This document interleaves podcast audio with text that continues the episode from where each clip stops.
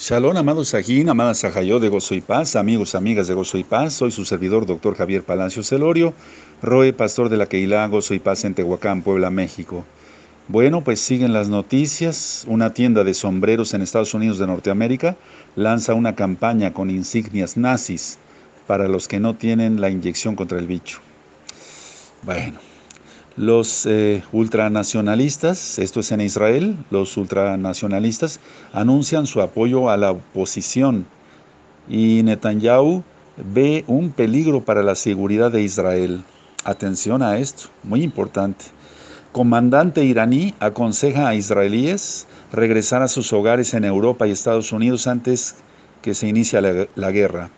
Por favor, vean las rectas finales, todos los que son nuevecitos, vean las rectas finales están en este mismo canal, Shalom 132, para que se le pueda entender todo el contexto. El primer ministro marroquí felicitó a Hamas, el grupo terrorista, por su victoria, entre comillas, en Gaza. Hamas se había coordinado con Hezbollah e Irán durante el conflicto ocurrido. Hezbollah es el grupo terrorista que está en Líbano. Siguen los acuchillamientos en Israel, por eso les aconsejo ver el video La Bestia y el Sistema Global en este mismo canal Shalom 132.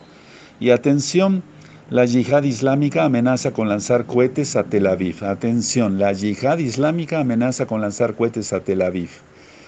Eh, la guerra va a empezar dentro de poco, hay que esperar el Eterno ha querido eh, que allá en Israel haya arrepentimiento, pero vemos que pasa un conflicto, pasa otro, pasa otro, y no hay arrepentimiento, la gente no dobla rodillas. Nuestros amados Sajín de casa de Judá no, no guardan Torah, están comiendo no kosher.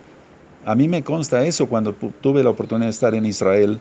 Entonces, Amados Sajín, arreciamos la oración, vamos a arreciar la oración y poder seguir ministrando por todos lados, por todos lados, por todas las redes sociales rápido, compartiendo las rectas finales y todo este material.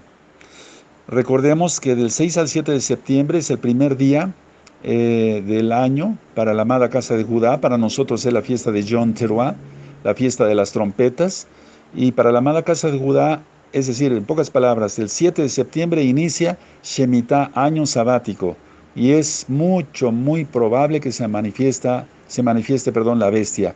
¿Qué ocurrirá entonces los próximos días, semanas? Tiene que venir un conflicto muy fuerte, amados, muy fuerte, demasiado fuerte. El conflicto que acaba de pasar, de pasar no fue nada.